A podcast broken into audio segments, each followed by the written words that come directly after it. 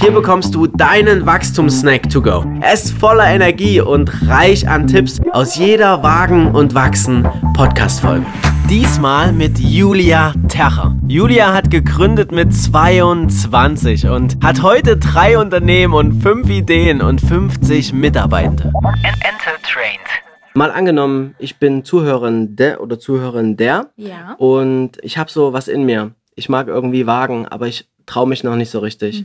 Was sind denn so deine drei Tipps für alle, die gründen wollen? Einfach wagen.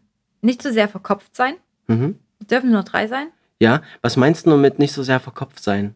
Kenne ich aus meiner eigenen Erfahrung, aber auch aus der Erfahrung von gerade Klienten, die zu mir kommen und sich ähm, auf dem Weg in die Selbstständigkeit begleiten lassen in einem Coaching, weiß ich, dass ganz viele alles zerdenken. Mhm. Boah, ich brauche so viel Geld, boah, ich habe so eine Angst, was passiert, wenn ich scheitere, was passiert dann? Oder ähm, was mache ich, wenn ich die ersten Male keine Aufträge bekomme? Wie kann ich mich überhaupt über Wasser halten? Mhm. Und so weiter und so fort. Mhm. Und dieses Ko Verkopftsein, dieses Kopfdenken Mhm. hindert ganz viel Ja. und macht ganz viel, ja, ist einfach ein Hindernis.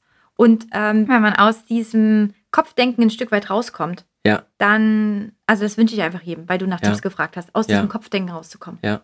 Weil du dann freier bist, nicht so an Ja. Grenzen denkst. Ja, genau, richtig, ja. Ja, cool. Okay, Ja. also einfach wagen, Ja, nicht so verkopft sein und nicht so verkopft denken und einen hast du noch. Da muss ich tatsächlich drüber nachdenken, aber vielleicht, dass manchmal nicht das sofortige in Haupterwerb gründen der erste Step ist, sondern vielleicht ein dritter oder ein vierter Step. Ja. sondern dass man, um erstmal erfolgreich in eine Selbstständigkeit zu kommen, vielleicht in einem Nebenerwerb gründet und das in vielleicht in der Form einer Mischform macht, dass das Mhm. manchmal auch einfach einfacher ist. Ich glaube, das ist so im Hinblick auf das, wie ich es gemacht habe und damit erfolgreich gefahren bin und auch aus, aus Klientensicht, die im Coaching halt sind, ist das wirklich ein guter Tipp. Ja. Tatsächlich nicht sich sofort überfordern, zu hohe Erwartungen an einem zu haben und dann natürlich die, ja, die Masse an Ängste, Sorgen, Kopfdenken hat, sondern tatsächlich ähm, das langsam anzugehen und Ja. einfach einen Schritt nach dem nächsten zu machen. Ja, ich denke immer so, was ist das Schlimmste, was passieren kann? Ja, man scheitert. Okay, dann, dann äh, gibt es inzwischen Arbeitslosenversicherungen für Selbstständige. Die kosten irgendwie 38, 40 Euro im Monat. Ich glaube, das, das ist überhaupt kein Thema.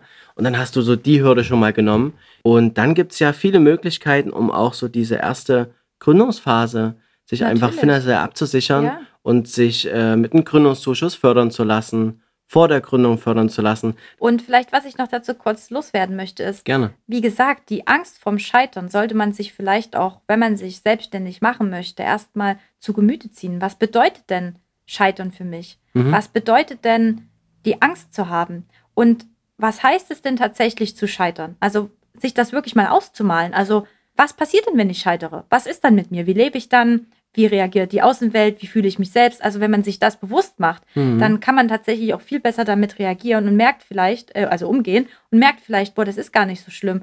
Und selbst wenn ich scheiter, boah, dann arbeite ich für drei Monate übergangsweise bei Rewe an der Kasse und verdiene trotzdem mein Geld Ja, und falle nicht ja. in die Arbeitslosigkeit, weil ganz viele haben auch Angst, einfach in Hartz IV und Arbeitslosigkeit zu fallen. Ja.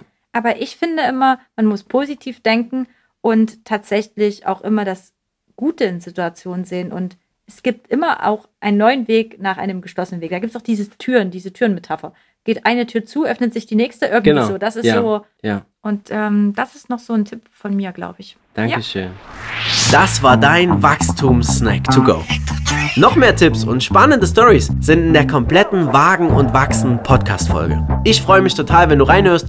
Viel Spaß damit, dein Bastian. Enter Trained.